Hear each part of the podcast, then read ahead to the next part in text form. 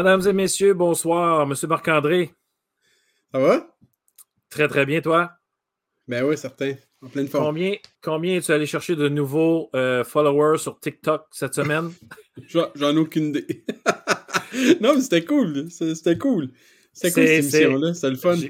J'ai eu des super bons commentaires. Euh, ma mère, c'est une assidue. Là. Ma mère doit nous écouter. Mes parents doivent m'écouter. Puis ma mère est tombée en amour avec les deux jeunes hommes. Ça n'a juste même pas de bon sens. Quel, euh, il, était réveillé solide. Hein? Il était. Euh, ah oui, il était, il était, allumé. En fait, moi, ça, ça, me donne confiance un peu à la, à la jeunesse. On dit ah, les jeunes d'aujourd'hui, mais il y en a des solides quand même. On s'entend là-dessus? Il y en a plein de solides. Il y en a plein de solides. Les jeunes d'aujourd'hui. Tu sais, est-ce que tu connais Ron Canuel? Ben oui. Faudrait qu'on l'invite un moment donné. Puis il disait qu'il avait commencé son, sa carrière dans les années 60. Là, je me souviens plus 60 quoi. Puis il disait à ce moment-là, il, il s'était fait dire Tu vas voir, là, les, les jeunes, là, c'est plus comme c'était avant. fait que ça, c'était dans les années 60. Fait que ça, c'est une bonne vieille euh, maxime qu'on répète euh, ben décennie après décennie en regardant de, haut ceux qui, euh, qui, nous suivent dans la profession. ou, ou les élèves, évidemment. Là. En fait, tout le monde dit que tout le monde change, puis tout le monde dit que c'était pas comme avant, fait que c'est jamais comme avant. Exact. Euh, ce soir, on a un, ben, premièrement, on a trois invités. La première invitée, c'est euh, bon, je vais, tout de suite l'inviter, notre ami Patrick. Tiens, il est où Patrick? Euh, faut que je trouve Patrick. Oh, Patrick, es-tu là? Ah, au fou, si, boulette. Eh, boy, tu m'as fait peur. Je suis là. Patrick va nous présenter dans quelques secondes son invité. C'est une future enseignante. Euh, Patrick est devenu un collaborateur assidu. Hein. Il vient euh, souvent nous expliquer. Nous, nous, il a fait quelques, hum, quelques entrevues, euh, entre autres avec la bibliothécaire lors de la littérature jeunesse, mais aussi avec, c'est son ton deuxième invité en fait avec euh, qui, est encore sur les bancs de l'école. C'est tes futurs enseignants, enseignantes. Alors, on a hâte de voir ça. C'est Raphaël Latulippe que tu nous présentes aujourd'hui. Exactement. Euh, ensuite, on a euh, Karine Janard. Donc, j'ai hâte de, rencontrer cette jeune femme qui enseigne au secondaire. Et on parle ce soir d'enseignement explicite. Alors, c'est quoi, c'est qui, c'est comment, comment on fait ça, quelles sont les, étapes, est-ce qu'il y en a? Donc, on a un invité de marque, évidemment, qui est euh, M. Girard. C'est moi l'invité de marque? Nice. Non!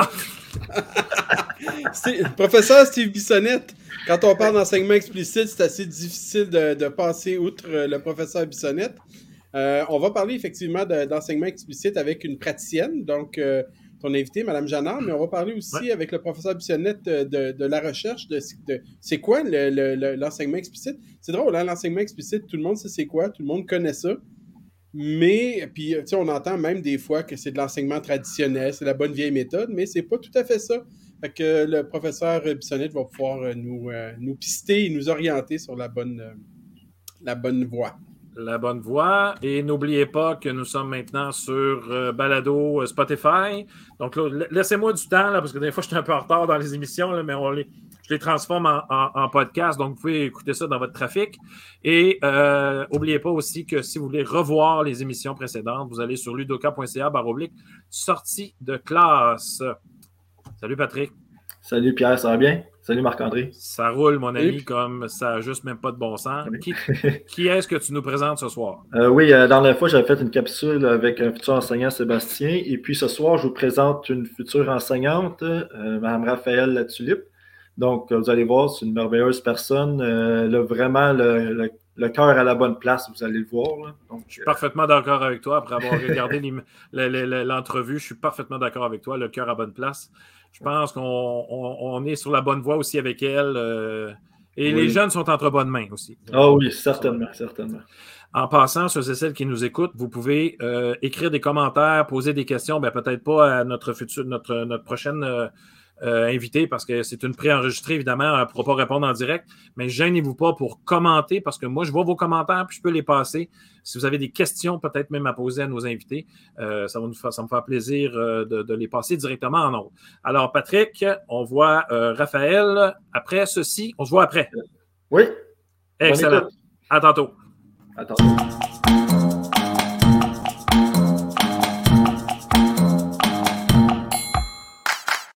Bonsoir à tous. J'espère que vous allez bien ce mercredi soir. Ce soir, j'ai euh, la chance de parler avec une de mes collègues à l'école à l'Université de Montréal. Donc, euh, elle se nomme Raphaël. Bonsoir, Raphaël. Bonjour. Ça va bien? Oui, merci, toi-même? Oui, très bien, merci. Donc, euh, si tu veux nous parler, dans le fond, dans le programme, le même programme que moi, dans la quatrième année, dans le baccalauréat en, éducation préscolaire et en enseignement primaire. Donc, est-ce que tu veux nous parler un peu de toi, de tes études postsecondaires, s'il te plaît? Oui, dans le fond, moi, j'ai terminé le secondaire à 16 ans. À ce moment-là, je ne voyais que le monde médical pour euh, mon emploi de vie. Donc, euh, toutes les émissions et tout ça, j'étais bien embarqué là-dedans. Donc, je me suis dirigée au cégep en technique d'analyse biomédicale. J'en ai fait, euh, dans le fond, pour un an et demi. Puis là, beaucoup d'échecs scolaires, c'est plus difficile. Contexte de vie au cégep qui est un petit peu plus difficile pour moi. Donc, finalement, après un an et demi, je décide que c'est pas pour moi qui manque beaucoup euh, le lien avec les, les gens, puis euh, de lumière. Là, dans un laboratoire, on va se dire c'est pas très lumineux. Il n'y a pas de fenêtre, tu es toujours debout. C'était pas ce que euh, pas ce que je voulais finalement. Donc, j'ai fait sciences humaines, portrait, éducation. Puis à ce moment-là, je me suis mis à rencontrer plein de gens qui étaient en éducation, qui faisaient des études en éducation. Je me suis dit, hmm, peut-être que ça serait vraiment ce que je préférais, puis ça colle vraiment avec ma personnalité. Donc, euh, j'ai fait quelques cours au cégep qui t'amenaient un petit peu à parler de la psychologie, euh, de l'éducation et ainsi de suite. Donc, après mon cégep de trois ans, je me suis dit, pourquoi pas, je vais aller en enseignement. Donc, me voici après euh, après toutes ces années de recherche en enseignement où euh, j'ai fini mon bac euh, au mois d'avril prochain. Bon, c'est parfait. Donc, euh, pourquoi l'enseignement exactement? tu en parlé un peu, là, mais. ben, dans le fond, j'ai rencontré vraiment des personnes influentes. J'ai eu la chance de faire des stages de courte durée dans des, dans des classes au primaire. sinon, moi, j'ai deux petits frères. Donc, j'ai un frère qui a 11 ans récemment, donc il est en sixième année. Puis j'ai un autre frère de 18 ans. Donc, celui qui est plus jeune, dyslexique, d'orthographie, TDA, euh, ça m'a montré beaucoup euh, les joies de l'enseignement de nos jours. Donc, j'ai toujours été avec lui. Euh, on a 12 ans de différence, donc ça paraît. J'ai fait ses devoirs avec lui, je l'ai aidé à l'école. Ça, ça m'a apporté un petit peu la fibre que j'ai aujourd'hui. C'est son mentor un peu. oui, c'est ça. Sinon, l'autre frère, dans le fond, j'ai un frère lourdement handicapé à la maison, donc il a 18 ans. Et lui, c'est différent. C'est, pas comme un enfant euh, qu'on pourrait avoir dans une classe euh, au primaire, dans une école considérée normale. Mm-hmm. Donc, lui, il va dans une école spécialisée. C'est aussi pour ça que je, suis en enseignement, c'est pour aider les petits cocos comme ça qui ont, qui ont des plus gros handicaps ou des troubles. Donc, euh, c'est sûr, je finis mon bac en enseignement au primaire préscolaire, mais où est-ce que je m'en vais ensuite? On verra. Je sais que j'ai toujours eu côté ou le, spécialisé et puis ces élèves-là me travaillent beaucoup. Donc, euh, on verra où est-ce que ça peut euh, me mener. Sinon, euh, j'ai un petit, dernier. Là. Oui. pour les étudiantes, je travaille avec les aînés depuis que j'ai 16 ans. Donc, mm. souvent, ça, ça m'a apporté aussi à, aimer l'enseignement, à écouter, à apprendre des gens. Donc, souvent, les gens vont me dire hey, t'as vraiment pas dû aimer travailler avec les personnes âgées, tu avec des enfants. Non, totalement le contraire. C'est totalement là, ça se ressemble parce que j'ai tellement appris des résidents, j'ai tellement appris dans ma vie sur eux que je me dis que les enfants peuvent m'apprendre la même chose. C'est ce contact humain-là qui m'appelle vraiment en enseignement. Donc, ah. euh, voici mes raisons. Fait que tu as le cœur sur la main, comme on dit. Oui, ouais, c'est ah. important pour moi. Ah, c'est bien. Euh, maintenant, euh, pour la formation que tu suis actuellement, est-ce que tu as des coups de cœur que tu aimerais partager avec nous? Euh, oui, j'en ai plusieurs. C'est sûr que quatre ans, euh, quatre ans dans une vie, c'est quand même euh, gros où est-ce que je suis rendue aujourd'hui. Donc, mes coups de cœur, c'est probablement les stages où est-ce que j'ai pu aller chercher le plus ce qui m'appelle en enseignement. Donc, le lien avec les élèves, avec l'équipe école, avec les enseignants de stage, c'est certain que c'est le réel. C'est ce qui est vrai. Ensuite, il y a plusieurs cours qui nous ont apporté, surtout les étudiants, à avoir des discussions où tu peux vraiment changer un petit peu ce que tu crois, tes opinions, puis de t'amener à évoluer. Donc ça, c'est sûr que je pense que tu le sais aussi, on est dans les mêmes cours, donc il y a certaines discussions qui t'amènent plus loin, puis qui fait Hey, c'est pour ça que je suis en enseignement, puis c'est pour ça que j'aime ça. Sinon, il y a toujours plusieurs moments marquants dans des cours de théorie. Une fois, il y avait une enseignante qui a dit l'ordinateur pour un élève dyslexique ou dysorthographique, c'est comme une chaise roulante pour un élève handicapé. Fait que c'est la même chose, il faut le voir de cette manière-là. C'est un ordinateur, il y en a qui vont dire ben non, il n'y a pas besoin de ça. Ben oui, en a besoin, c'est un handicap, c'est sa béquille qui a besoin pour avancer tout comme les autres. Mm-hmm. Puis sinon, on va se le dire, les amis qu'on a rencontrés dans le bac, c'est toujours ce qui rend tes études le plus euh, le plus fun, puis le plus facile par moment. Là, avec la pandémie, on a fait beaucoup de travaux de session à la mm-hmm. maison qui n'étaient pas évidents. Mais à un moment donné, ton psychologique a besoin de ces amis-là. Puis j'ai eu la chance de rencontrer des super bonnes personnes euh, dans mon bac. On a beaucoup de, travaux d'équipe aussi. Je pense que c'est justement, ça rejoint ce que tu dis d'avoir des liens solides avec des personnes. Oui, d'avoir des liens solides, d'avoir les mêmes attentes. Parce que, tu sais, l'université, ça coûte cher. Tu veux réussir à. On a tous nos, nos barèmes, là, où est-ce que tu veux aller. Puis quand tu trouves des amis qui veulent le même barème que toi, ben tant mieux. Tu veux continuer avec ça. Ah, c'est bien.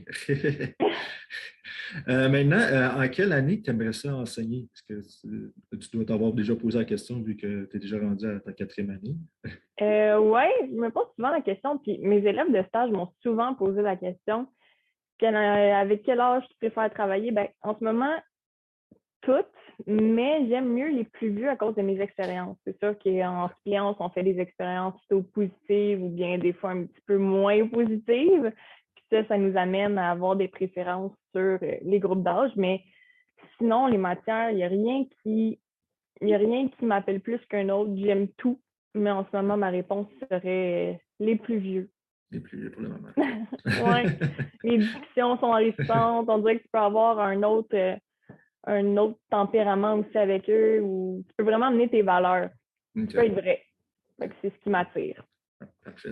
Euh, maintenant, tu as fait trois stages, deux au primaire, un scolaire, et maintenant tu entames ton dernier stage, le quatrième du bac. Euh, est-ce que tu as des conseils que tu aimerais ça donner? Là, je me mets à la place de quelqu'un qui euh, au cégep ou même peut-être secondaire ou cégep qui se demande. Moi, j'aimerais peut-être ça l'enseignement, mais j'aimerais ça peut-être avoir des, outils pour me dire bon, est-ce que j'ai le bon trait de caractère pour aller vers ce métier-là? donc, as-tu des conseils à donner à ce niveau-là? Euh, oui. Mes conseils seraient d'essayer. C'est sûr que si tu as la chance euh, de passer la journée avec euh, quelqu'un en classe ou bien tu te connais aussi par rapport aux enfants que tu as alentour de toi. C'est quelque chose qui te passionne, qui t'appelle puis que tu adores, essaie-le. Je crois que c'est vraiment important. Sinon, tu es encore au secondaire, puis là, tu fais tes choix pour le cégep, il y a aussi des cours qui ont rapport avec l'éducation. C'est plus de la psychologie, c'est plus théorique, mais ça peut quand même te montrer ce que tu vas faire pendant quatre ans pour euh, enseigner au primaire pendant ton bac. Sinon, si on est au début, par exemple, euh, du bac, puis euh, on, on s'enligne pour aller en enseignement, je crois que mes plus gros conseils seraient laisse-toi une chance. Au mhm. début, on n'a pas, on pas toutes les mêmes ressources, on a des ressources limitées encore. C'est sûr que tu as ton expérience de vie, mais des fois, ça peut être difficile de, de se faire confiance. Fais-toi confiance, laisse-toi une chance, sois pas trop difficile avec toi-même, puis profite. C'est tellement euh, fantastique, les stages, puis l'université, profite, c'est une belle période. Des fois, tu ne diras pas la même chose dans tes périodes d'examen, mais il faut que tu les passes de toute manière. Non, c'est ça. oui. Parfait.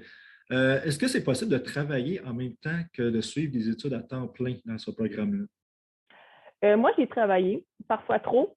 je dirais que oui, c'est possible de travailler, mais il faut vraiment que tu gardes tes limites c'est important que tu te mettes des limites pour bien réussir à l'école. Je vois beaucoup de personnes qui ont lâché le bac pour aller tout dans, une classe. Je suis pas sûre que c'est la bonne chose à faire parce que plus tard, il va te manquer peut-être un petit bagage que quelqu'un qui aura fait le bac au complet aura. Sinon, tu as tellement d'offres pendant le bac, il manque tellement de personnes partout. Essaie, fais des expériences, commence la suppléance le plus vite possible, mais garde aussi un équilibre dans ta vie parce que c'est pas facile l'université. Euh, j'ai une dernière petite question pour toi euh, ce soir. Euh, selon toi, est-ce que la profession, c'est une question peut-être large, mais est-ce que la profession enseignante est valorisée dans la société actuelle? Et pourquoi? je pense qu'elle est à différents niveaux. Je pense que les institutions gouvernementales suite vont vraiment la, la valoriser dans les mots qu'ils vont utiliser quand ils parlent de la profession. Par contre, quand on vient pour voir les procédures, les contrats, les permanences, euh, le salaire, le nombre d'heures qu'un enseignant peut mettre, non. L'enseignement n'est pas valorisé. Euh, par contre, je crois que dans le, bac, l'enseignement est valorisé parce qu'on on veut tellement avoir cette passion. On a une passion pour l'enseignement parce qu'on sait qu'en ce moment, c'est pas nécessairement le plus beau de l'enseignement, ce qu'on voit un peu partout, manque de personnel. C'est comme, ah, c'est beaucoup, c'est très lourd. Mais dans la profession, tu te fais tellement valoriser par de d'autres manières, des moments avec tes élèves, des moments où tu vas dire, hey, c'est quoi la chance que j'ai de vivre ce moment-là, là, là? Dans d'autres travails, dans, d'autres euh, ouais, dans d'autres emplois, tu n'en auras pas tous les jours, mais en enseignement, tu peux en avoir à tous les jours. Fait que je crois que moi, je valorise mon emploi.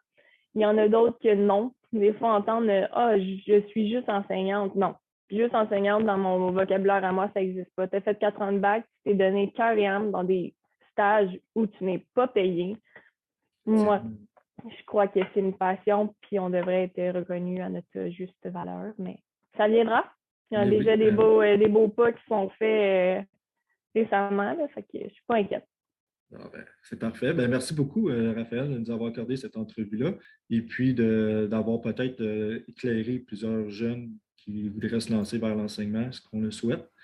Et puis, ben, c'est ça. Je te souhaite une bonne fin de, de journée et on, se reparle, on se revoit à l'université.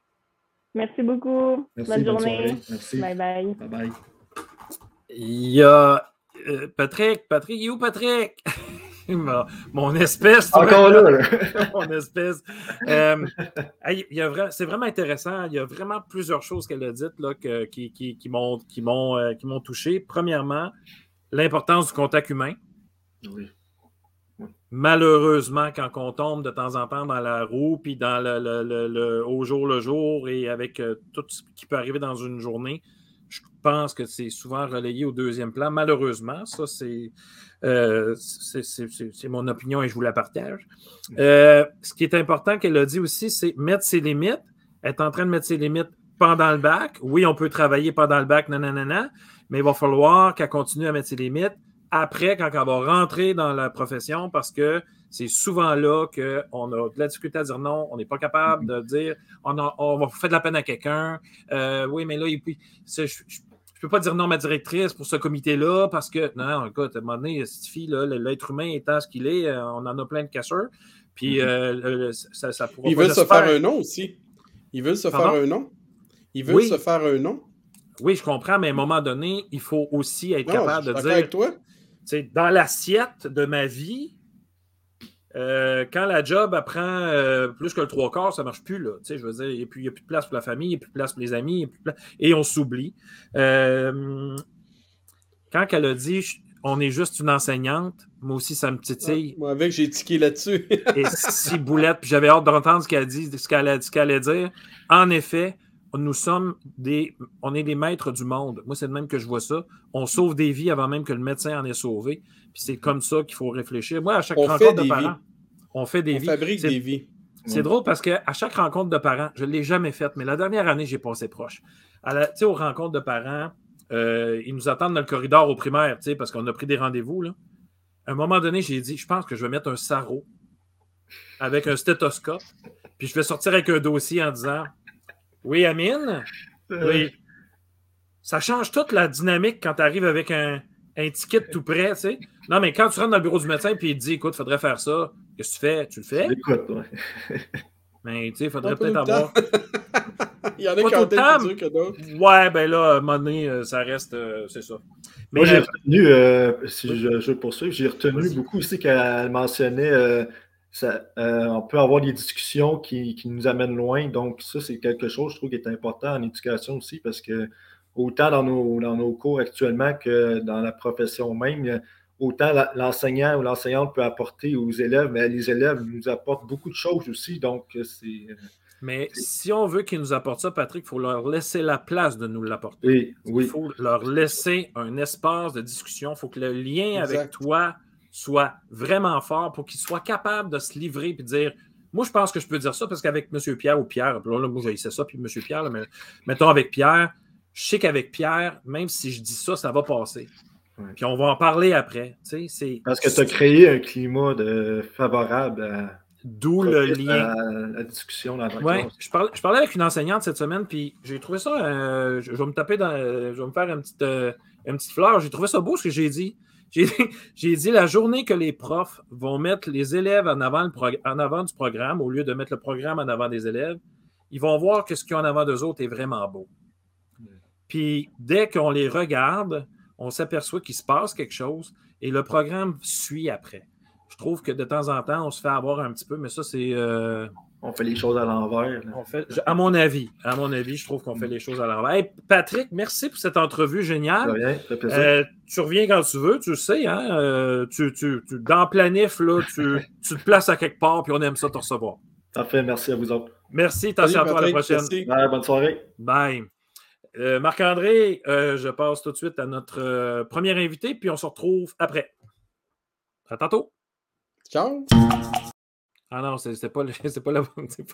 C'est pas, la bonne tune. Genre, je suis pas en train de me fouiller dans le nez. oh, pas là, hein? non, mais attends, attends, attends que la tune soit finie, on va te faire ça. ok, on s'en reprend, là. Je, je fais ça de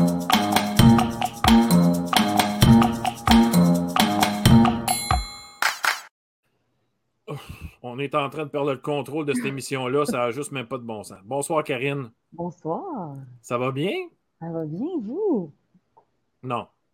Recommence. Quoi? Ah, ça va beaucoup mieux. Ça va, ça, va, ça va vraiment beaucoup mieux. Euh, oui, oui. Euh, Karine, euh, ben, on ne se connaît pas. J'ai fait un appel Facebook. Est-ce qu'il y en a qui est-ce qu'il y en a que ça leur dit quelque chose, l'enseignement explicite dans leur vie? Tu as levé la main, petit émoji, euh, levé la main toute timide. J'ai dit OK, on va, on va voir ce qu'on peut faire. Peux-tu nous prendre quelques minutes pour te présenter? Ben oui, puis j'ai été surprise euh, d'à quel point tu m'as fait confiance aveuglément parce que j'aurais pu être une imposteur. Euh, mais, mais, mais, mais, mais, si je découvre que tu l'es, je te floche. voilà. J'ai encore le bouton, C'est moi, Manon. oui, Karine. Ben, je suis une enseignante de français au secondaire. C'est ma dixième année cette année, euh, depuis que j'ai mon brevet. Puis j'enseigne depuis quelques années déjà en deuxième secondaire euh, un groupe de, mesures d'appui. OK. Donc, des élèves qui, qui ont quitté l'adaptation scolaire, puis qui ont besoin encore d'un petit soutien de plus pour euh, intégrer le régulier, des élèves qui arrivent fragiles de première secondaire ou qui reprennent leur deuxième secondaire. OK. Puis euh, voilà. Parfait. Et oui, vas-y. Ben, tu sais, tu, dis à la blague, là, je te flush si jamais euh, tu étais un imposteur. Mais je me disais, tu sais, l'enseignement explicite, là, j'ai hâte de voir qu'est-ce que M. Bissonnette va dire aujourd'hui parce que pour l'intégrer dans nos pratiques, j'ai l'impression qu'il faut recevoir un enseignement explicite de l'enseignement explicite. Puis ça, des fois, ça nécessite de revenir en arrière puis de se réajuster avec toujours des petits détails à peaufiner.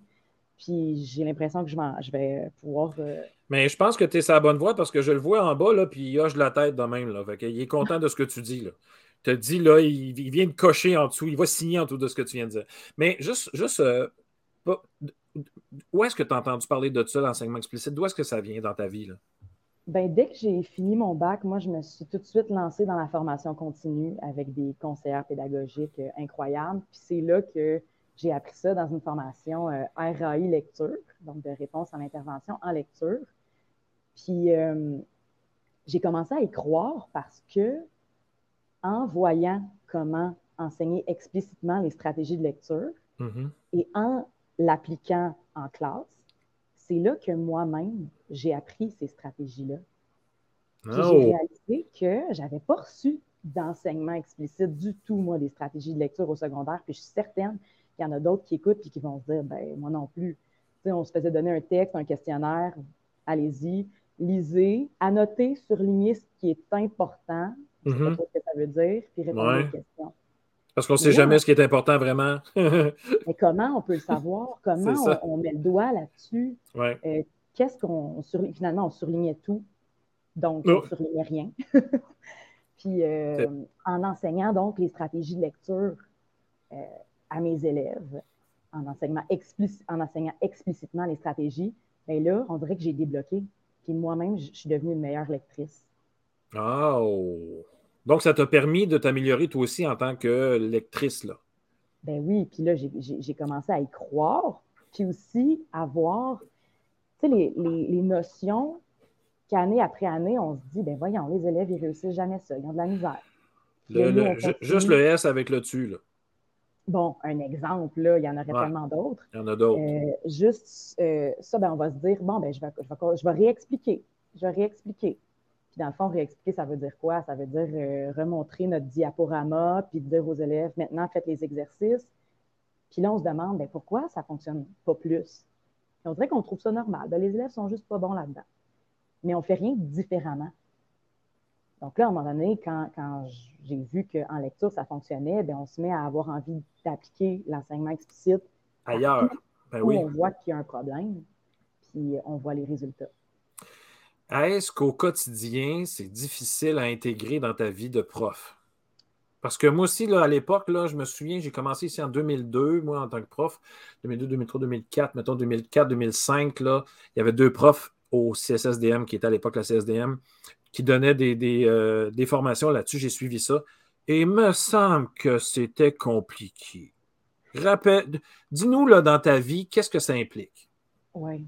Mais ça fait toujours peur au début, hein, quand, on, veut changer nos pratiques. On a l'impression à chaque fois que c'est une montagne, que c'est énorme. C'est sûr qu'il faut se donner le temps, premièrement. Mm-hmm. Graduellement, d'intégrer petit à petit ces, changements-là. Mais à, long terme, on voit que ça facilite les choses.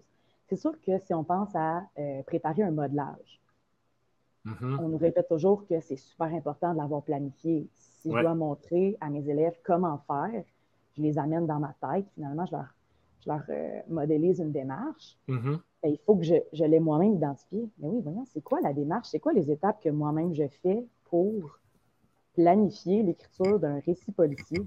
Qu'est-ce qui se passe dans ma tête? Il faut que tu l'aies décortiqué à l'avance. Il faut que tu saches qu'est-ce que tu vas vouloir que les élèves observent. Ça prend du temps, mais en même temps, c'est c'est comme essentiel. Ça prend du temps sur le coup, mais les résultats que ça donne sont impressionnants quand même.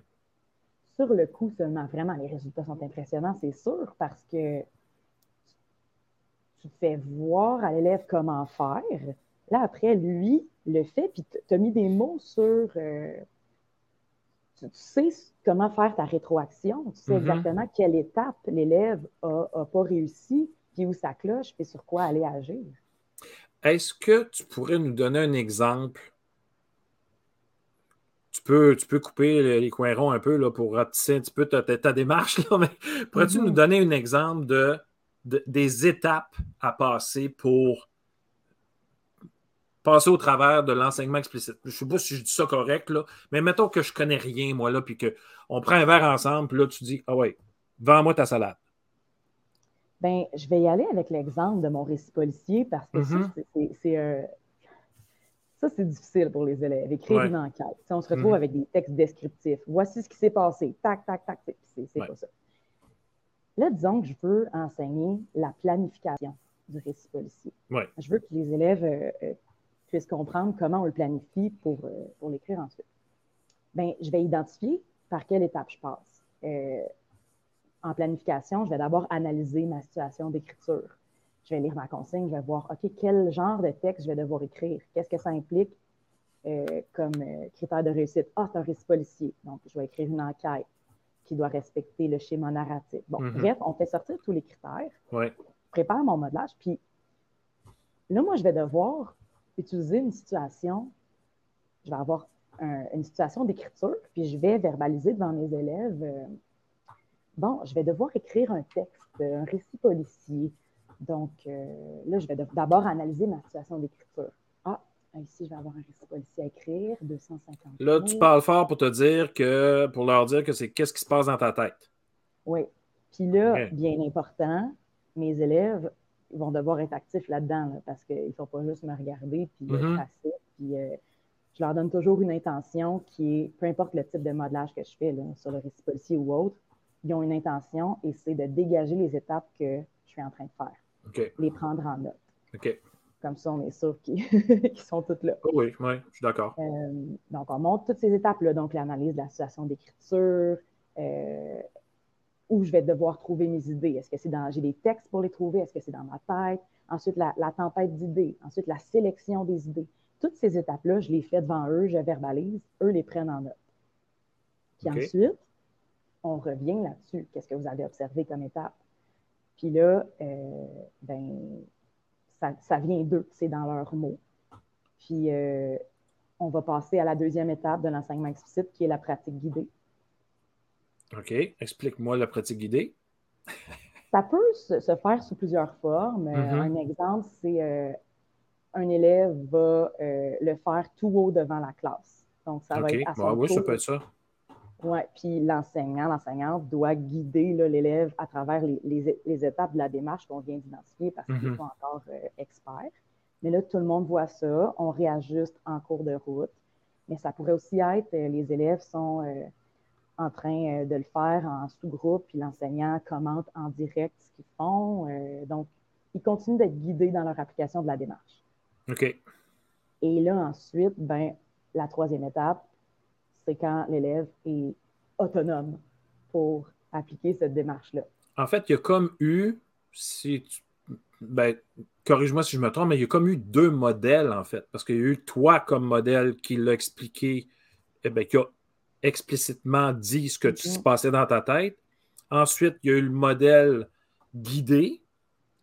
Donc, en fait, c'est comme euh, deux pratiques, si on veut. Là. Il y a eu deux, c'est ça, deux modèles. Et là, ensuite, vas-y, mon grand, euh, on est parti pour la gloire. Exactement. Mais il ne faut pas penser non plus que euh, on y va avec ces trois étapes-là, puis la pratique autonome, il est automatiquement prêt. Non, non, après qu'on soit passé par un modelage puis une pratique guidée. Une des erreurs fréquentes qu'on voit euh, en enseignement explicite, c'est ça. C'est celle de penser que, bon, la séquence se fait dans cet ordre-là, puis on ne peut pas revenir en arrière. Parce que ça se peut très bien que dans la pratique guidée, on se rende compte que, oh là là, il y a des choses qui n'ont pas été assez claires au modelage. J'en fais un autre. Ou alors, euh, après la pratique guidée, ils ne sont pas encore prêts. Ils ont encore besoin d'être guidés. Donc, on peut revenir en arrière dans les différentes étapes aussi. Puis dans l'exemple que j'ai donné, où je parlais seulement de juste les étapes de la planification d'un texte, ben c'est très morcelé comme tâche. Mm-hmm.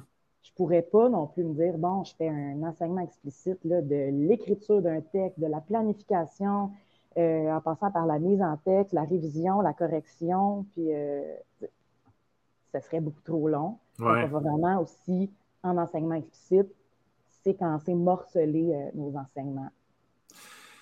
Parce que je me souviens, moi, euh, moi j'étais prof de cinquième année, puis je me souviens d'avoir parlé tout haut quand j'expliquais des choses. Quand je mettais une phrase au tableau, là, puis je disais, bon, comment je la corrige moi-même.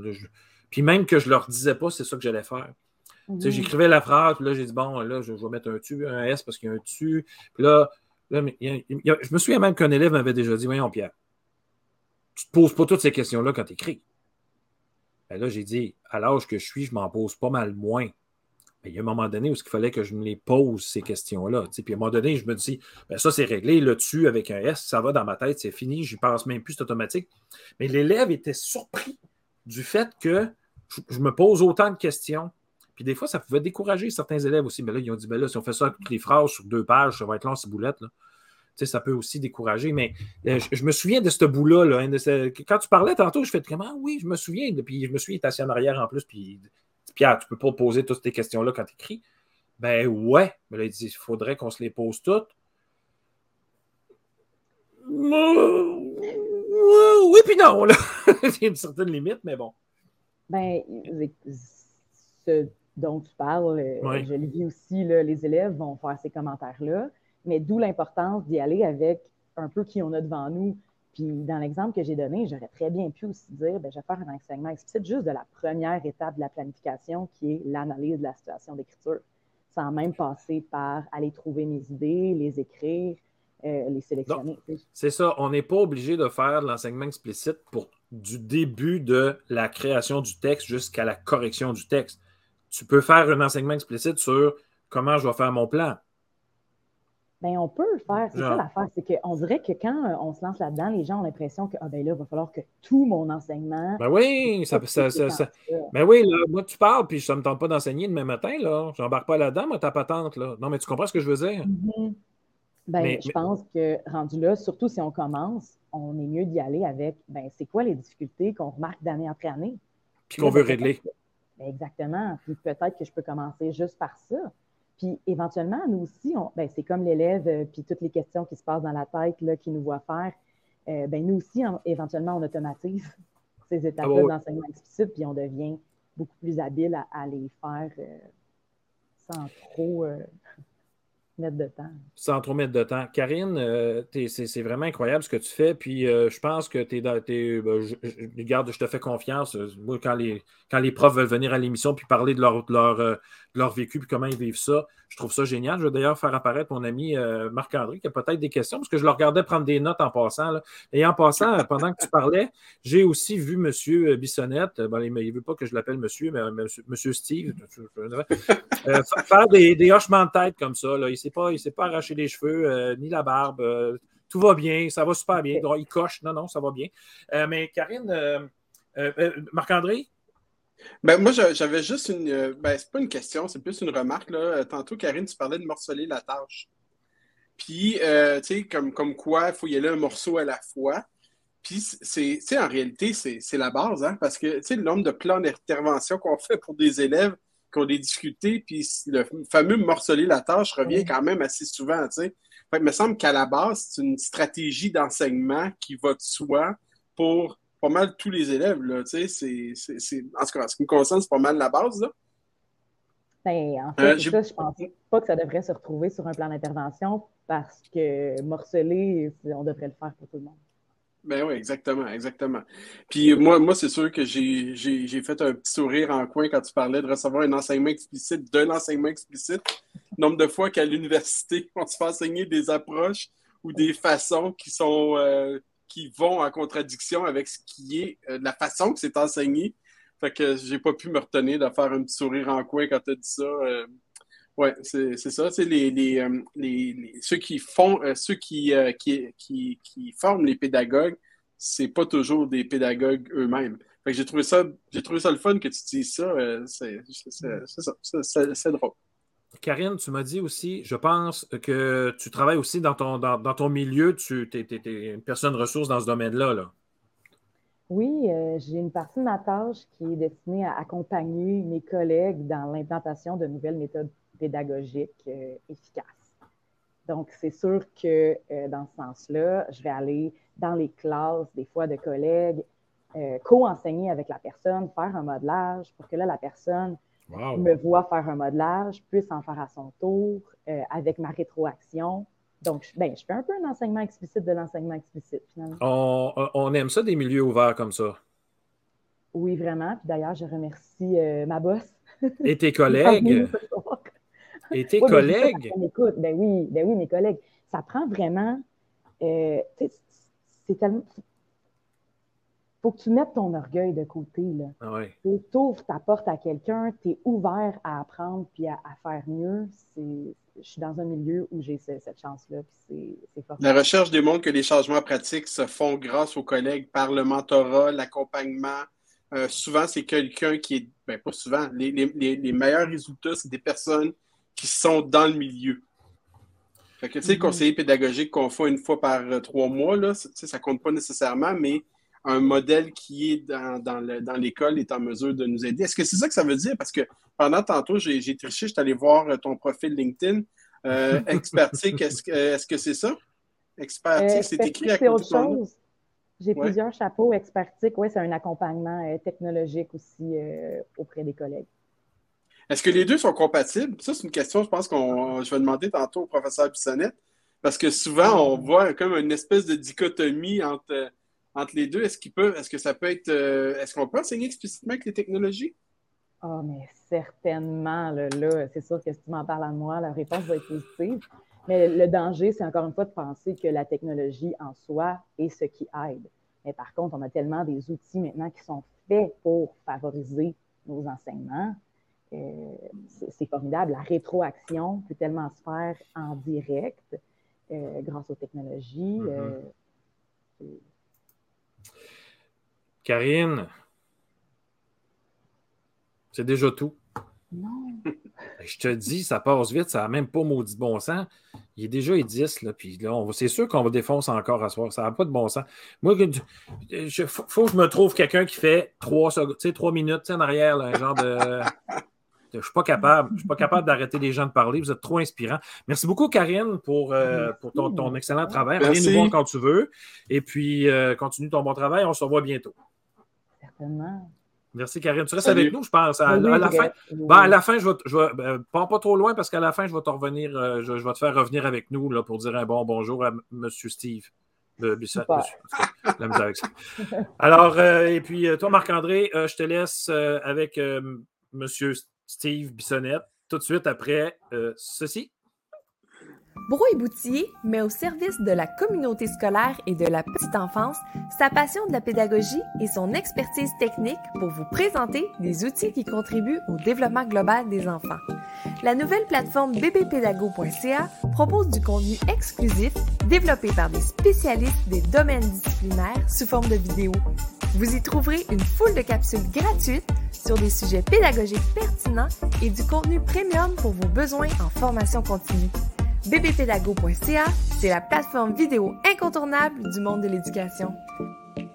Visitez-nous sur bbpédago.ca.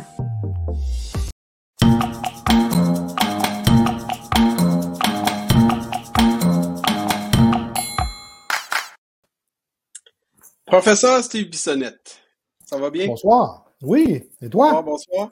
Ben oui, ça va super bien. Merci d'être avec nous ce soir. On va, on va profiter de, ta présence pour clarifier un paquet de choses. Euh, pourtant, l'enseignement explicite, ça, c'est rien de nouveau. Puis c'est toujours un peu euh, euh, pas nébuleux, mais on, je pense que la conception est pas bonne. Puis on s'est dit ce soir, tant qu'on en parlait, on va clarifier les choses une fois pour toutes. j'ai plein de questions pour, pour toi, dont les questions qui ont émergé suite à l'entrevue précédente. Mm-hmm. D'accord? Fait que je vais, je vais te poser les questions tantôt. Mais avant de parler d'enseignement explicite, je, je sais qu'il faut vivre en dessous d'une roche pour pas savoir qui est Steve Bissonnette dans le paysage d'éducation au Québec. Euh, euh tu es omniprésent euh, sur les médias sociaux, des conférences, des, des ouvrages, des, des, euh, des, des, livres, des articles. Bon, bref, il faut vraiment vivre sous une roche pour pas savoir qui tu es. Mais ton, ton profil là, qui t'amène où tu es à l'université en tant que professeur, ça part de où, là, ta carrière en éducation? juste avant de le dire, je tiens à souligner là, la, les deux témoignages qu'on a eus euh, précédemment, la jeune fille à l'université, c'est remarquable ce que l'on a entendu. Euh, et la dame euh, de la commission scolaire de Laval aussi, Karine, je crois, qui racontait comment elle fait de l'enseignement explicite. Je tiens à souligner la, qualité du discours que j'ai entendu. Bon, et d'un, Marc-André, parce que je vais tutoyer, moi, j'étais un vieux. OK? Donc, euh, j'ai fait euh, à la fin des années 70, euh, début 80, un bac en éducation qu'on appelait à l'époque en enfance inadaptée. Donc, ça vous donne une idée de mon âge. Et à ce moment-là, il y avait deux sorties possibles à ce type de cheminement-là, soit l'orthopédagogie, soit la psychoéducation. J'ai choisi la psychoéducation et euh, mon premier emploi a été au centre d'orientation l'étape de Val d'Or, en unité sécuritaire garçon, donc avec des jeunes de 16 à 18 ans qui avaient commis des délits extrêmement graves, dont certains avaient même tué. Euh, et euh, l'école, à ce moment-là, compte tenu de la clientèle, se réalisait à l'intérieur de l'unité de vie. Donc, ces jeunes-là ne pouvaient pas sortir pour aller au secondaire ou dans. On devait faire l'école à l'intérieur du centre. Donc, c'est à ce moment-là que j'ai eu mes premières expériences euh, en enseignement en étant avec une clientèle qui avait, été euh, placée d'abord pour des, bon, j'aime pas le mot, là, mais des crimes graves pour la plupart.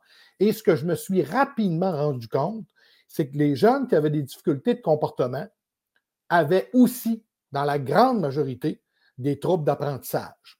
C'est un couple qui est indissociable. On sait actuellement, avec la littérature scientifique, qu'environ 80% des jeunes qui ont des troubles de comportement ont des problèmes en lecture. Et inversement, 75% des élèves qui ont des troubles d'apprentissage ont des problèmes d'habilité sociale.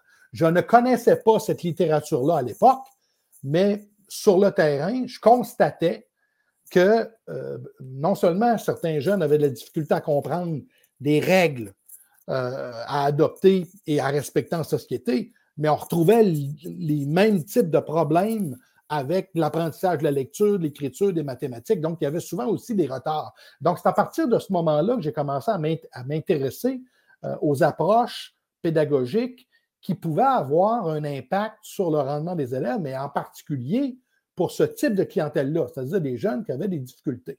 Bon, puis au fur et à mesure de mon cheminement, bon, ben, j'ai fait des études de deuxième cycle, éventuellement des études de troisième cycle, qui m'ont permis d'essayer de comprendre comment peut-on faire pour aider ces jeunes-là, non seulement sur le plan du comportement, mais aussi sur le plan euh, des apprentissages. Et c'est ce qui m'a mené jusqu'au doctorat. Et à travers tout ça, ben, j'ai laissé le centre jeunesse et je suis allé travailler dans le milieu scolaire, particulièrement la commission scolaire de la Pocatière, qui maintenant est fusionnée avec la commission scolaire du Kamouraska, qu'on devrait appeler des centres de services scolaires. J'ai toujours de la misère à, m'habituer à ça. D'ailleurs, je me demande pourquoi on a fait euh, ces changements-là, mais ça, c'est un autre, un autre problème. Euh, mais ceci, ceci, étant dit, euh, j'ai travaillé pendant 20 ans dans le milieu et j'ai constaté, autant au secteur primaire qu'au secteur secondaire, ce que j'avais déjà vu en centre jeunesse. C'est-à-dire que les troubles du comportement ou les difficultés comportementales étaient souvent associés à des difficultés euh, d'apprentissage ou à des difficultés scolaires, ce qui fait qu'à quelque part, ben, tout, mon cheminement de carrière a été à la recherche de méthodes pour essayer de provoquer la réussite de cette clientèle-là qui m'a toujours euh, intéressé parce que je dois avouer très humblement que moi-même, euh, plus jeune, bon, sans dire que j'étais un trouble de comportement, mais j'avais de bonnes compétences pour le devenir. Donc, euh, c'est une des raisons pour lesquelles je me suis intéressé à cette clientèle-là. et finalement, j'en ai fait l'œuvre de ma vie. Parfait. Donc, à partir de cet intérêt-là, qui est venu par la force des choses, euh, probablement pour des raisons personnelles euh, de, de, caractère, comme, euh, comme tu l'as souligné, et à travers les expériences ben, en, centre, en centre jeunesse, essentiellement, c'était ça, fermé. comment est-ce que tu es tombé dans la potion du, de l'enseignement explicite? OK. Ben, écoute. dans ta quête, à essayer de comprendre. Là. Oui. ben, D'abord, la littérature, en, en, en, faisant des études de deuxième cycle, euh, en commençant à m'intéresser à ce qu'on appelait à l'époque l'enseignement efficace, ben, je suis tombé sur des résultats de recherche qui dataient des années 60-70, où déjà on commençait à, utiliser l'expression explicit instruction ou explicit teaching. Euh, et euh, là où j'ai vraiment réalisé l'impact positif de ce type de méthode-là, c'est lorsque j'ai eu l'occasion de rencontrer un collègue avec qui j'écris actuellement, qui s'appelle Christian Boyer. Euh, Boyer était orthopédagogue euh, et euh, avait, s'était bien documenté sur l'enseignement explicite, avait lui-même, dans sa propre commission scolaire à l'époque, commencé à faire des expériences avec des élèves en difficulté. Et quand j'étais à la polyvalente de la Pocatière, c'est quelqu'un qu'on a embauché pour être capable de former des ressources, pour être capable de faire de l'enseignement explicite avec des jeunes qui nous arrivaient du primaire avec des retards importants. Euh, mais on voulait leur donner un coup de pouce. Donc, on a demandé à Boyer de euh, former des ressources pour être capable de faire de l'enseignement explicite à l'année. Donc, euh, faire de l'enseignement explicite en lecture, en écriture, en mathématiques, avec des élèves à tous les matins de l'année scolaire. Et les résultats nous ont montré que sur 17 élèves, 14 à la fin de la première secondaire, on a été capable, on leur a, on leur a fait passer les mêmes, les mêmes examens que ceux de secondaire 1 réguliers, parce qu'il faut se rappeler que dans les années 90, il existait ce qu'on appelait des épreuves commission scolaire, hein, qui étaient administrées au secondaire à tous les jeunes en même temps. Donc, ça existe encore, ça? Oui, euh, mais on était euh, pendant longtemps à ne plus en avoir avec la réforme. Il hein. faut, il faut, quand même être, honnête. Là. Euh, et euh, à ce moment-là, euh, quand les épreuves ont été passées, ben, on a eu 14 élèves sur 17 qui ont réussi ces épreuves-là, puis on été capable de les réintégrer en deuxième secondaire. Donc, les résultats étaient tellement spectaculaires Parce qu'on avait essayé, avant l'arrivée de ce programme-là, secondaire 1 et 2 sur 3 ans, euh, préscolaire, secondaire 1 sur 2 ans. On avait essayé à peu près toutes les formules qui existaient au Québec pour essayer de voir comment on peut euh, récupérer des élèves qui ont des retards au primaire, puis les replacer le plus rapidement possible mm, dans, une voie dite régulière au secondaire. Et à partir du moment où on a vu les résultats qui avaient été obtenus avec Boyer, bien, pour moi, c'est devenu une révélation. Là. Mais, mais avant Boyer, excusez, excuse Steve, avant Boyer, oui. Euh, Boyer, c'est pas le point zéro en enseignement explicite. Ah, non, non, non, ça, vient d'où, ça? ça? sort d'où? Bon, c'est-à-dire que l'enseignement explicite, là, pour faire une histoire courte, c'est la résultante euh, de euh, recherches qui ont été menées particulièrement aux États-Unis ou dans les pays anglo-saxons, où, par exemple, on essayait d'identifier qu'est-ce que les enseignants efficaces font pour amener leurs élèves à, avoir un niveau de performance élevé. Donc, il existait dans les années 60, ça a à la fin des années 50, mais dans les années 60, on a assisté à, des études qu'on appelait des études processus produits. C'est-à-dire qu'on identifiait des enseignants qui amenaient leurs élèves à un niveau de progression extrêmement élevé. Par exemple, on passait des épreuves standardisées en début d'année, on repassait les mêmes épreuves à la fin de l'année, et là, on regardait quels sont les enseignants qui font le plus progresser leurs élèves sur une année scolaire.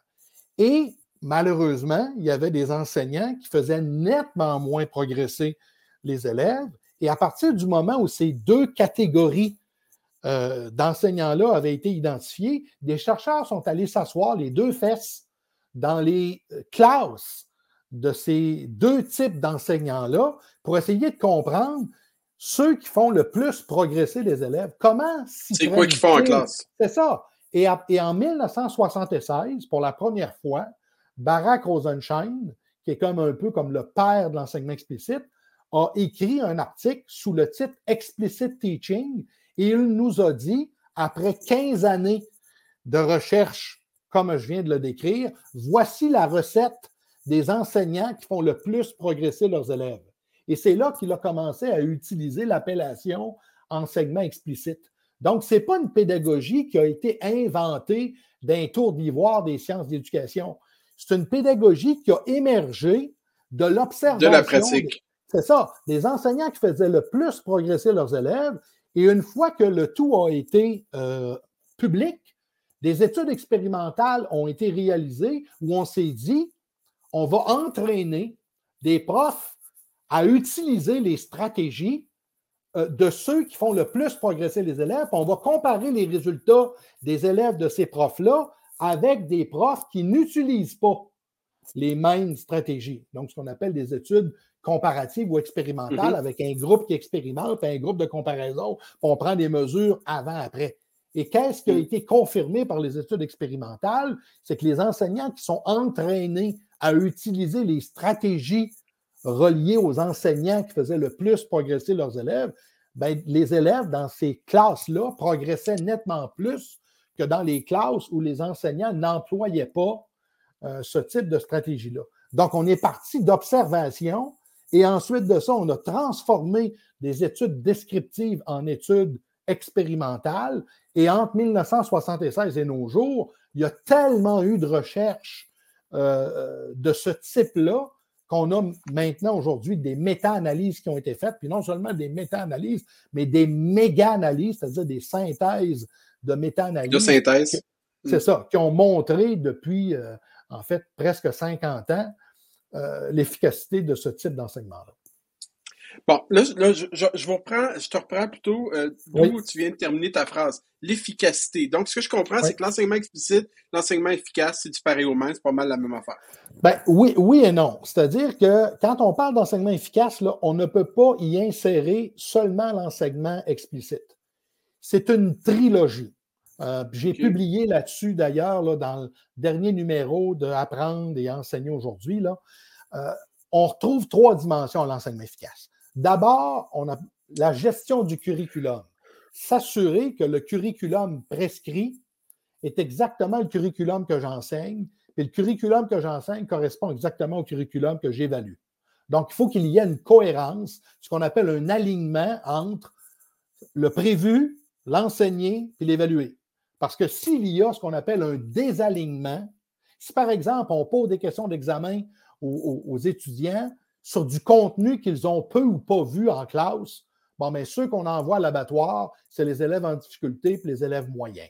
L'élève qui est un premier de classe, même si on va un peu au-delà de ce qui est enseigné, il va réussir. Mais celui mm. qui, qui, qui, qui, est moyen ou qui est en difficulté, dès qu'on s'éloigne de ce qui a été euh, enseigné, le danger, c'est de placer cet élève-là en situation d'échec. Donc, il faut s'assurer de cet alignement-là. Ensuite, la, deuxième, la deuxième dimension, et non la moindre, c'est la gestion de la classe.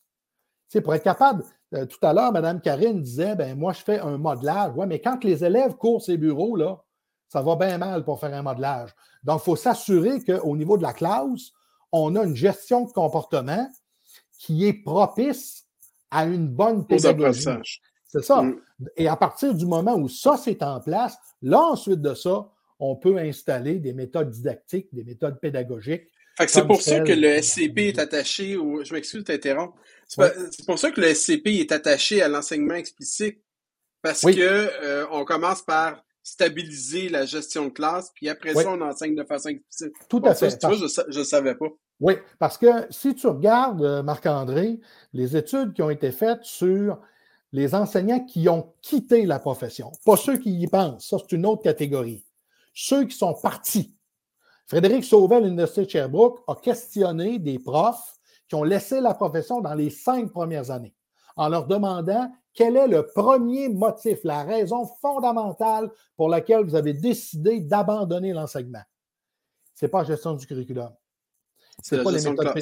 C'est la gestion de classe. Incapable de gérer la classe. Bon, bien, à ce moment-là, on ne peut pas euh, prodiguer un bon enseignement si je suis incapable d'avoir un minimum d'attention des élèves, de créer un climat qui est, non seulement propice à l'enseignement, mais qui est propice aussi aux apprentissages. C'est pour ça que je dis que c'est une trilogie. Euh, parce que euh. on a, on a, je veux juste terminer là-dessus. Oui, je m'excuse. Ça, m'est arrivé de rencontrer des gens qui avaient une excellente gestion de classe, qui avaient aucun problème en méthode didactique et pédagogique, mais ils n'enseignaient pas le curriculum. Ben là, à ce moment-là, tu envoies les élèves à l'abattoir. Donc, c'est pour ça que je dis, il faut, on ne peut pas associer l'enseignement efficace à une seule dimension c'est une trilogie. J'enseigne ce qui est prévu, j'ai une bonne gestion de comportement pour favoriser un climat qui me permet mon enseignement et je choisis la méthode pédagogique qui est la plus adaptée à la clientèle qui est devant moi. Euh, pendant qu'on parlait de gestion de comportement puis d'SCP, Pierre a envoyé un message euh, dans notre petit canal là, à côté, puis il dit c'est quoi SCP? Est-ce que tu veux l'expliquer rapidement? C'est un, programme qui a été développé aux États-Unis qui s'appelle PBIS, Positive Behavior Intervention and Support, qui, grosso modo, essaie de restructurer à l'intérieur d'une école la gestion de comportement. On essaie, euh, je fais des coins ronds un peu, là, mais on essaie de recréer dans l'école une forme d'harmonisation de pratique. C'est-à-dire, on essaie de s'assurer que les intervenants avec les élèves vont d'abord et avant tout mettre l'accent sur des interventions préventives pour essayer de favoriser l'adoption des bons comportements. Et lorsque la prévention ne donne pas les résultats escomptés, ben, on va essayer de s'entendre comme équipe sur des interventions qu'on pourrait appeler correctives. Donc, on a deux types d'interventions, la prévention et les interventions correctives. Et à l'intérieur des interventions préventives, l'enseignement explicite des comportements euh, occupe une place extrêmement importante. On part Il y a des plans de leçons, là. Oui, oui, tout à fait. Il y a des plans de leçons, là, c'est sérieux, là. Oui, on ne part pas du principe que, parce que, par exemple, parce qu'un élève est au secondaire, il devrait savoir ceci. Euh, non, moi, je dis toujours aux enseignants avec lesquels je travaille, la recette du bonheur, c'est de penser que 0% de mes élèves savent 0% de ce que je vais enseigner. Comme ça, tu ne seras jamais déçu. Donc, on enseigne tout. On enseigne tout ce qu'on veut avoir, puis s'ils le savent déjà, ça sera une pratique de plus, pas plus grave que ça. Et à partir du moment où on enseigne les bons comportements, qu'on varie, qu'on valorise les élèves qui adoptent ces comportements-là, on risque d'avoir, en termes de comportement souhaité, beaucoup plus de succès que si on ne fait que taper euh, et corriger les élèves qui n'adoptent pas des comportements désirés. C'est pour ça qu'il faut enseigner Mm. les comportements au même titre qu'on enseigne la lecture, l'écriture et les maths. là. Quand un élève ne sait pas lire, là, c'est pas en le punissant qu'on va y apprendre à lire, hein? c'est en lui enseignant. Bon, mais c'est la même chose avec le comportement. C'est pas en punissant un élève qu'on va lui enseigner le comportement désiré. La punition, elle ne t'enseigne Ouais. rien. La punition, elle te dit, tu n'as pas le droit de faire ça, mais elle ne te dit pas nécessairement ce que tu as le droit de faire, pas encore moins te l'enseigner, pas encore moins te donner de la Comment le rétroaction faire, sur ce oui. ça. Donc, SCP soutient au comportement positif. Euh, il y a des émulations qui sont prévues, des émulations pour Oui. les élèves. Il y en Oui. a pour le groupe et il y en a pour l'école aussi. Donc, il y a des activités quand les élèves réalisent. euh, nous, à l'école, ce qu'on fait, c'est qu'on donne des clés de sol. Euh, Mhm. Parce que c'est une école à vocation, euh, disons, ben, que- pas à vocation, mais où la musique est importante, Mhm. l'enseignement et l'apprentissage de la musique. Donc, Oui. l'élève fait quelque chose de bien, on lui donne une clé de sol. Quand tous les élèves ont un certain nombre de clés de sol, il y a Exact. quelque chose pour la classe. Et Exact. quand ils ont euh, atteint cet objectif-là, si ma mémoire est bonne, trois fois, ils ont un billet de spectacle. Et quand Mhm. tous les, toutes les classes ont un billet de spectacle, il y a une activité d'école. Essentiellement, c'est ça. Fait que c'est, une grosse structure, là. Ça, c'est, Oui. du sérieux. Euh, Oui. Et dans ce que tu viens de raconter, il y a, il y a deux niveaux de privilèges. Ce qu'on appelle des privilèges individuels, mais aussi des privilèges de groupe, Collectif. ce qu'on appelle la, Oui. la contingence de groupe. Puis c'est important de savoir qu'en recherche, la, contingence, la contingence de groupe a plus d'effets positifs que la contingence individuelle. ah, intéressant. Oui, ça veut dire que si tu as à choisir entre un système de renforcement pour les élèves individuellement ou donner, donner une récompense pour une classe euh, ou pour une école, c'est plus payant de viser le groupe que viser les individus. Bon, Stage ben, c'est Equilibrium intéressant. a publié là-dessus en 97. Moi, c'est ça que je trouve fascinant des profs d'université. ça te sort les, les auteurs puis la date, bing bang Ouais, moi. Ça fait partie de notre boulot, euh, Non, Marc-André. je sais, je sais, je sais. Euh, tu sais, moi, je fais mon doctorat, puis ma blonde, elle- moi, je le termine, puis elle, elle commence, puis tu sais, je sors ça des- une fois de temps en temps. Là, ah, telle affaire, cherche tel auteur, telle année, puis elle me regarde avec des grands yeux, elle dit, aïe, comment ça, tu sais ça? Ben, je suis là-dedans, moi aussi, mais tu sais, quand pas baignes avec ça. Mais Oui. c'est, c'est, c'est particulier. Ben, justement, je vous prends au pi- je te prends au piège, Steve. Oui, vas-y. En 2013, tu as publié un livre avec euh, euh, Clermont Clermont. Gauthier et puis euh, Mario Richard, que j'ai lu euh, il y a peut-être, euh, je sais pas moi, 5-6 ans. Et au Mhm. début, début, là, je me souviens pas de la- de- des- phrases exactement, mais c'est écrit dans le livre que plusieurs personnes pensent que l'enseignement explicite, c'est de l'enseignement traditionnel. Exact. Mais c'est pas le cas. Exact. C'est une. Donc- parce qu'il y a. euh, il, il- il- il peut apparaître euh, des similitudes entre un enseignement traditionnel et un enseignement euh, explicite. Puis je m'explique rapidement. Dans une démarche d'enseignement explicite, la collègue Karine l'a dit tout à l'heure, il y a un modelage, il y a une pratique guidée, puis une pratique autonome. Bon, le, le modelage où un enseignant, par exemple, met des mots sur sa pensée, résonne à haute voix devant les élèves, puis enseigne non seulement le quoi faire, mais le comment, le quand, le où et le pourquoi. Souvent, il y a des gens qui vont penser qu'un enseignement magistral qui explique une notion est équivalent à un modelage. Je suis désolé, euh, puis moi je vais parler de, de- de- ce que je connais. Euh, faire des présentations, des démonstrations, là, on fait ça depuis que l'école existe. Mais est-ce que c'est toujours avec un haut-parleur sur la pensée, puis le raisonnement à haute voix devant les élèves, euh, non seulement sur le quoi, mais le comment, le quand, le où et le pourquoi? La réponse est claire, c'est non.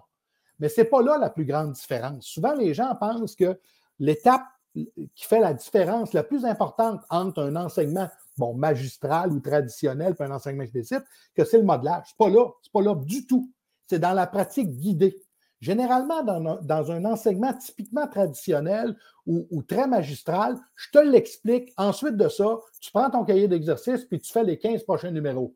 Puis là, je regarde ma montre, il reste 10 minutes avant que la cloche sonne, on va corriger ça ensemble. Puis là, l'élève s'aperçoit à 10 minutes de la fin qu'il n'a rien compris. Ce soir, je vous donne quatre problèmes en devoir et en leçon. Je corrige ça demain matin en rentrant. L'élève arrive à la maison, pas de grand frère, pas de grand soeur, pas capable de l'aider. Papa et maman dépassé depuis la deuxième année du primaire. Revient le lendemain à la à devoir non fait. Généralement, on l'envoie au local de retenue sur l'heure du midi. Bon, je caric- je caricature, Ben, ça, c'est- mais Mais non, pas tant que ça. Mais, mais c'est ça. Alors que dans un enseignement explicite, là, je n'envoie pas les élèves travailler seuls sans m'être assuré qu'ils ont compris ce que je viens de présenter. Donc, l'étape la plus importante d'un enseignement explicite, c'est pas le modelage, c'est la pratique guidée. C'est qu'on se donne un temps pour vérifier est-ce que les jeunes ont bien compris ce que j'ai présenté au préalable? Parce que si je les envoie travailler trop rapidement seuls, le danger, c'est qu'ils vont vivre l'échec. Puis imaginez l'élève qui court après cours, s'aperçoit que dans les dernières dix minutes, il ne comprend rien. Comment il va faire pour réaliser les travaux, les devoirs et les leçons Mhm. qui vont leur être donnés? C'est pour ça que Mme Karine disait tout à l'heure, l'enseignement explicite, ce n'est pas une démarche linéaire. Si je m'aperçois lors de la pratique guidée que la majorité n'a pas compris, on repart ça, c'est un autre nom. Je recommence mon modelage.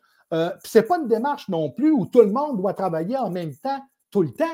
Au primaire, la différenciation pédagogique, ça fait des lunes que ça existe. Au secondaire, on a des croûtes à manger. OK? C'est-à-dire qu'il faut, il faut apprendre que dans un groupe, il y a peut-être sept ou huit élèves qui vont rester avec bébé en avant en pratique dirigée plus longtemps, puis les autres vont être en pratique autonome. Parce que je sais très bien que si je les envoie trop rapidement, ces jeunes-là qui sont plus vulnérables, en pratique autonome, ils vont se casser en margoulette. Là. Donc, ce n'est pas une démarche 1, 2, 3, sans raisonnement, sans, sans analyse, appliquée bêtement. Ce n'est pas ça, mais pas du tout. Donc, il y a des différences fondamentales euh, entre le magistral, le traditionnel, puis l'explicite. Et la principale différence, elle se situe euh, au niveau de la pratique euh, guidée. mais souvent, la confusion, c'est avec le modelage.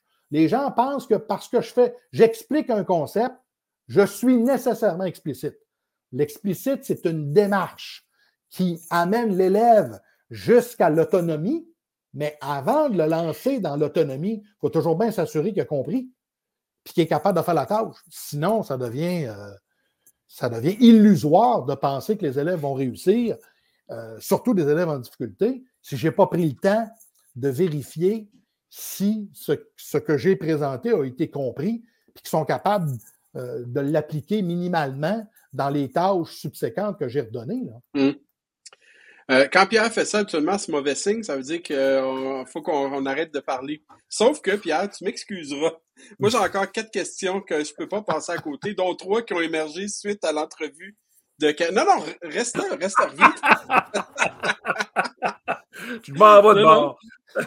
Mais il y a, il y a, suite à l'entrevue que tu as eue avec euh, Karine Janard avant, moi, j'avais écrit trois questions que je voulais poser euh, au mais, professeur mais, Bissonnette. Mais Marc-André, on va faire revenir Karine aussi.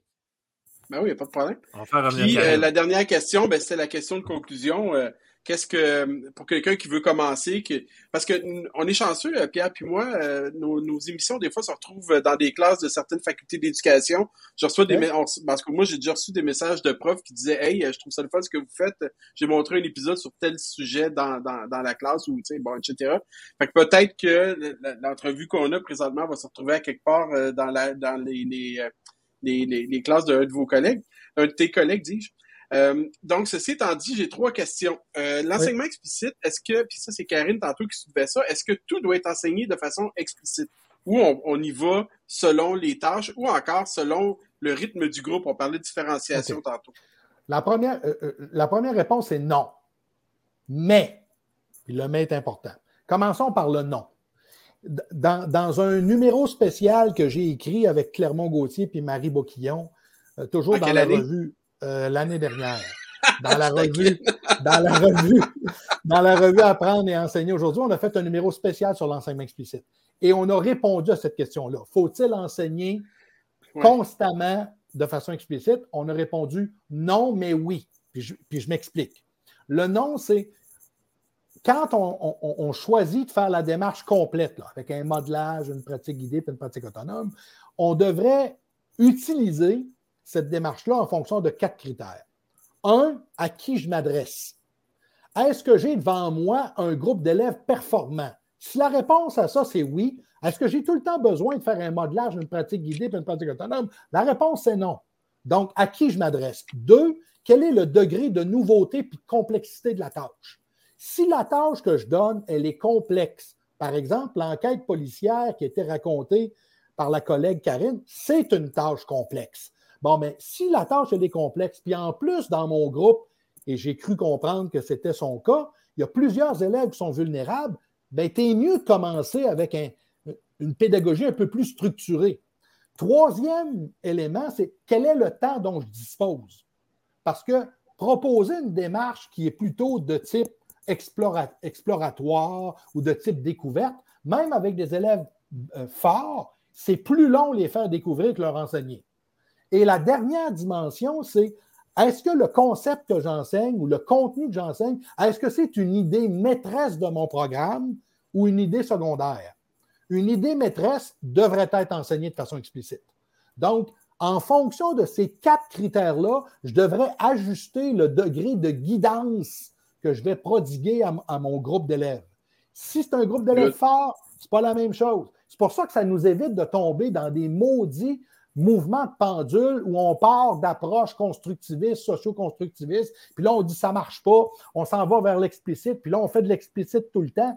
Non, l'enseignant doit poser un regard sur qui est devant lui ou elle, quel est le degré de nouveauté et de complexité de la tâche, de, combien de temps je dispose et est-ce que j'enseigne une idée maîtresse ou une idée secondaire.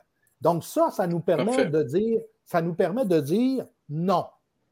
On ne doit pas toujours enseigner de façon explicite. Mais là, j'ajoute le oui. Le oui, c'est la dimension de la gestion de la classe. C'est-à-dire qu'il faut toujours se préoccuper des comportements des élèves. Que tu sois en pédagogie de projet, que tu sois en enseignement explicite, il faut avoir l'attention des élèves quand on la demande. Il faut obtenir les comportements qu'on désire quand c'est le temps de les obtenir. Donc, il y a des stratégies liées à la gestion de classe qui devraient être présentes dans n'importe quelle pédagogie que tu emploies. C'est la même chose en gestion de curriculum.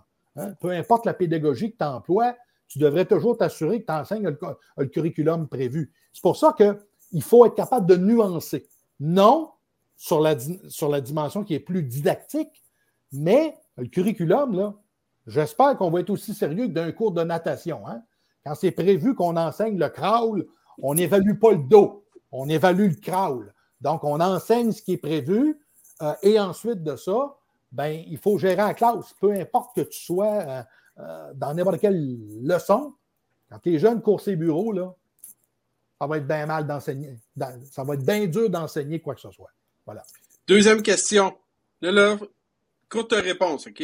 Courte réponse. Ah oui, ça va être vous avez dit. en début, euh, vous, avez, parlé quand on a fait la genèse enseignement explicite, vous avez dit, vous avez parlé d'une recette, OK? Puis, tu sais, après des observations, puis bon, les groupes témoins, etc. Bon. Est-ce que la recette a changé depuis les années 70 jusqu'à aujourd'hui? Est-ce que des ça se fait des nouveaux ingrédients dans cette recette-là? Bon, la réponse, je vais être encore tannant, c'est oui, mais. C'est-à-dire qu'il existe ce qu'on pourrait appeler des invariants. Hein. Par exemple, le modelage, on le retrouvait dans les années 60, 70 et on le retrouve encore dans les années 2000. Mais, on va le retrouver les années 70 qui sont. Oui, oui, oui. Mais il y a, il existe une forme de raffinement qu'on a maintenant qu'on n'avait pas à l'époque des travaux de Rosenschein. Quand je, dis, quand je disais précédemment, on doit ajuster le niveau d'étayage ou le niveau de guidage en fonction de quatre critères. Bon, bien ça, la première fois que c'est apparu dans la littérature, c'est en 93 par un, chercheur états-unien qui s'appelle Douglas Carnine. Mais avant ça, ça n'existait pas dans la littérature. Donc, on avait toujours tendance à penser qu'il faut faire un modelage, une pratique guidée, une pratique autonome, alors que ce, chercheur-là est venu nous dire un instant, là, on choisit le degré de, guidage en fonction de certains critères. Mais le, problème majeur que l'on a eu avec ça, puis je termine là-dessus, là, parce qu'on pourrait être ici jusqu'à minuit hein, à m'écouter. Oui, plus. Que, je parle beaucoup. Là. Bon. Mais ceci étant dit, ceci étant dit euh, on a tellement eu de batailles et de guerres en enseignement sur il faut permettre aux élèves de découvrir, non, il faut faire de l'enseignement explicite. Ce, Robert Slavine a tellement bien documenté ce, phénomène-là qu'il a appelé le mouvement de pendule. À toutes les 10, 15 ou 20 ans maximum, on fait des réformes en éducation, puis on jette toujours le bébé avec l'eau du bain. Bon, mais pour. Et, c'est ça qui fait en sorte que on avance peu ou pas. par exemple, en lecture, là, il y a une dame qui s'appelle Jean Charles qui avait publié en 2000 un ouvrage sur les meilleures méthodes d'enseignement reliées à la lecture. Et elle nous disait, on sait depuis les années 20, les années 20, que les méthodes centrées sur le code sont meilleures que les approches globales en lecture. Depuis les années 20, on a eu au Québec des débats là-dessus dans les années 90. Et on sait ça depuis 70 ans. Donc, le problème, là, je, là, je reprends l'expression de Rosenschein. Le problème, là, en éducation, ce n'est pas la recherche. Pas du tout. C'est d'accepter les résultats de recherche qui vont à l'encontre de certaines croyances euh, que certains individus ont. Quand la, recherche que je lis confirme ce que je pense, c'est un état de bonheur profond. Mais quand la recherche que je lis invalide ce que je pense, ben là, on va se trouver des milliers de raisons pour dire que la, recherche est mal faite. Il y a toujours un problème X ou Y. Et, c'est comme ça qu'on vire en rond en éducation depuis des, lunes, alors que la recherche est là. Le problème en éducation, ce n'est pas la recherche. L'enseignement explicite, ça fait 50 ans qu'on sait que ça marche. on a encore des didacticiens qui n'y croient pas. Puis des didacticiens en maths, puis des didacticiens en sciences. Là, vous êtes en train de vous énerver, là. Oui, mais rendu à mon âge, là, je peux plus. Ma, femme me dit qu'elle ne sera plus capable de me changer. J'ai tendance à le penser. Donc, il faut à quelque part. Euh, moi, je suis un adepte des données probantes. Je suis de ceux qui militent pour la construction d'un Institut national de l'excellence en éducation. C'est assez, là faut être aussi sérieux en éducation qu'on l'est en médecine, arrêter de se faire présenter des théories pseudo-scientifiques comme les styles d'apprentissage, les intelligences multiples de Gardner, le brain gym, puis je ne sais pas quelle connerie qu'on présente aux enseignants. Puis quand les pauvres enseignants essaient de mettre ça en, place dans leur cœur, puis ça ne marche pas, le danger, c'est que c'est l'enseignant qui se blâme. L'enseignant dit ben, Je ne dois pas comprendre, je ne dois pas le faire de la bonne façon. Et plusieurs, dans ces cas-là, vont peut-être quitter la profession parce qu'on leur a enseigné un paquet de niaiseries. Alors que si on leur enseignait des stratégies dont l'efficacité a été montrée et que les enseignants, lorsqu'ils arrivent en salle de classe, vivent du succès, on aurait peut-être moins de problèmes de pénurie. Dernière question, avant de... puis on a une question du public, Pierre, tu disais. Puis là, là, une vraie, une vraie réponse courte, OK? Parce que ça, Karine, tantôt, a dit qu'elle voyait pas de. Euh, qu'il y avait moyen d'utiliser, euh, d'intégrer la technologie à l'enseignement explicite. Qu'est-ce que vous en dites? Qu'est-ce que tu en dis plutôt? Idem. Idem. Elle a tout à fait raison. Ça peut devenir... Les technologies sont un complément de, de, de l'enseignement. Elles ne remplacent jamais et elles ne remplaceront jamais. Je peux déjà vous annoncer, puis je devrais être meilleur que Jojo Savard là, et n'importe quel astrologue. La technologie est un bon complément à, à l'enseignement. Et oui, tout ce qui est susceptible, par exemple, de favoriser la rétroaction auprès des élèves, L'ingrédient clé hein, de l'enseignement explicite, c'est la rétroaction, c'est le feedback. Si on, avait un seul mot à utiliser pour résumer l'enseignement explicite, c'est on ne laisse jamais, jamais, j'en rajoute deux, jamais, jamais, un groupe d'étudiants travailler longtemps sans leur donner de la rétroaction. Et c'est là la richesse de l'enseignement explicite. Modelage, pratique guidée, rétroaction, rétroaction, rétroaction puis ensuite pratique autonome. Puis même en, pratique autonome, on va donner de la rétroaction après peu, peu de tâches résolues. Pourquoi? Parce qu'on veut éviter le développement de connaissances erronées qui ne mènent pas vers la compétence, mais qui mènent vers l'incompétence. Super. Pierre? Je ne suis pas sûr que ça me tente de le mettre là. non, mais on jase, on jase. Mais emportez-vous pas, emporte pas, Steve. Euh, vas-y, vas-y, avec c'est Sylvain, qu'en est-il de, la classe inversée? Est-ce que ça peut être compatible à quelque part euh, dans tout ça? bon, euh, il faut aller voir les résultats de recherche. Hein. Euh, et sur la classe inversée, il faut savoir que la majorité, la grande majorité des études ont été faites au niveau post-secondaire hein, et non pas au niveau secondaire, encore, encore moins. Encore moins primaire. C'est ça. Donc, la classe inversée, euh, peut donner, je dis bien peut donner, des résultats intéressants, c'est-à-dire comparables à un enseignement usuel, mais à certaines conditions. C'est-à-dire que ce type de, de, méthode-là, euh, si on l'emploie avec des groupes où il y a quand même des, individus en difficulté. Parce que même, même à l'université, là, c'est pas vrai que le public est hétérogène. Non, non, il, y en a, il y en a qui ont plus de facilité, il y en a qui ont plus de difficultés. Dans les études randomisées, hein, dans les études qu'on appelle Gold Star euh, en recherche, où on assigne de façon aléatoire des étudiants, bon, dans ce groupe-là, ça va être la classe inversée, puis dans un groupe comparable, ça va être une classe usuelle. Euh, dans, les, dans ce type d'études-là, il a été montré que la, classe inversée peut accentuer les écarts entre les élèves plus forts et les élèves qui sont plus en difficulté. Pourquoi? Parce que la rétroaction n'est pas présente. Si je te demande d'écouter ou de je, ne sais quoi ou de lire je ne sais quoi, mm-hmm. si je remplace une bonne partie du cours qui doit se faire à l'extérieur du cours et que l'étudiant n'a pas de moyens de rétroaction, ben, le danger, c'est de développer des connaissances erronées. Puis quand il revient en classe, je vais devoir d'abord déconstruire ces connaissances-là pour les remplacer par des bonnes. Donc, c'est une pédagogie qu'il faut utiliser avec parcimonie. Euh, mais est-ce qu'elle est, est, est, néfaste pour tous et tout le temps? Non. Ce n'est pas, ce que la, pas ce que la recherche euh, montre. Merci. que si on termine, euh, moi, il y a des personnes qui sont intéressées, ils veulent aller plus loin. Euh, c'est quoi les ressources qui s'offrent à eux? Ben, euh, pour, éviter de dépenser des sous, euh, moi, j'aurais une suggestion à faire. C'est d'aller sur le, en fait, sur deux sites Internet. le premier, c'est les collègues de l'Université de Mons avec lesquels je collabore pour l'enseignement explicite.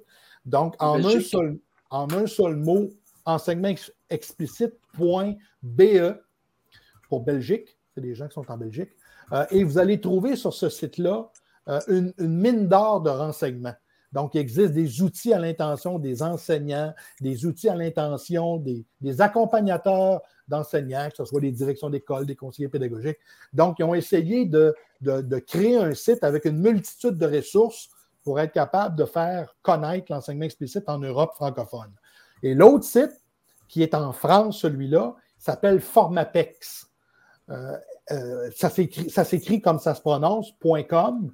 Et là aussi, euh, c'est des enseignants qui euh, ont débuté l'enseignement explicite il y a longtemps et qui ont construit une banque de ressources depuis au-delà de 10 ans. Donc, s'il y a des gens qui, voulaient, qui veulent en savoir un petit peu plus, ces deux sites-là sont sont gratuits, ça ne coûte rien, on peut aller en ligne, on peut se procurer ces documents-là. Mais il y a aussi un excellent ouvrage qui a été rédigé en 2013 par Clermont Gauthier, Steve Bissonnette et Marie Richard. que j'ai lu. Donc, on va mettre ça en annexe? Oui, on va mettre ça en annexe. Karine, un petit mot? Moi, j'ai envie de donner comme conseil euh, euh, de ne pas hésiter à euh, faire des demandes à nos centres de services. Parce que je donne un exemple de euh, mes collègues en univers social qui voyaient ça dans notre département en français, ce qu'on faisait avec l'enseignement explicite, puis qui ont eu envie de découvrir comment ça pouvait les aider en univers social à, euh, aider les élèves euh, avec les opérations intellectuelles. Donc, ils ont fait une demande à leur conseillère pédagogique qui a mis en place une formation avec un accompagnement. Donc, il ne faut pas hésiter à faire des demandes par rapport à ce besoin-là qu'on a. Puis il faut arrêter aussi de penser que c'est une mode de plus, comme euh, euh, Steve l'a mentionné. Euh, puis je voulais aussi dire que, je me permets de prendre un peu de temps aussi, que si là, moi, je peux être là aujourd'hui à parler de, combien c'est merveilleux puis que ça aide mes élèves, c'est parce que justement, j'ai travaillé les comportements, la gestion de classe. Puis j'ai assisté justement euh, à des formations, là, deux demi-journées de Steve Bissonnette euh, dans le passé, puis ça, a vraiment beaucoup changé ma façon euh, de, travailler en classe dans la prévention énormément. Puis là, une fois qu'on on est là-dedans, puis qu'on implante un enseignement explicite, ben là, il y a comme une roue qui tourne. Les élèves qui se mettent à vivre des réussites, ben les comportements s'améliorent aussi. Donc, il ne faut pas penser, ah ben oui, c'est sûr, souvent ce qu'on entend, c'est, euh, ben oui, c'est sûr, ça, ça doit être dans un monde idéal, dans une classe où tout le monde est parfait. Mais c'est qu'il y a des choses qu'on peut faire pour favoriser ça. Puis après, une fois qu'on euh, on s'est tourné vers un enseignement plus explicite, puis que les élèves vivent plus de réussite, euh, ça aide aussi avec les comportements. Pas capable de faire une émission d'une heure. Non, ça, ben, Ah non. on s'en doute un petit peu. Avec moi, là. avec moi c'était impossible. Drop the mic, je, je suis découragé. ben merci, je sais pas si Patrick est là. Patrick, le- sa, sa caméra, euh, ben je vais dire euh, bonsoir tout le monde. Monsieur, euh, Monsieur Steve, Steve, je te dis, je suis pas capable. Steve, merci encore euh, pour, tout, pour toutes ces précisions-là et cette euh, passion. On voit tout de suite la passion. Là. D'ailleurs, euh, Louise a écrit un beau commentaire euh, à ce sujet-là que je retiens. Voilà, quel être passionné. C'est un plaisir de l'entendre. Euh, merci de ta présence, c'est vraiment apprécié. Karine, continue ton excellent travail. Patrick va nous revenir aussi avec des entrevues. Marc-André, Salut, puis merci à vous deux. Merci sur beaucoup. ce, on vous souhaite une excellente fin de semaine, puis à la prochaine.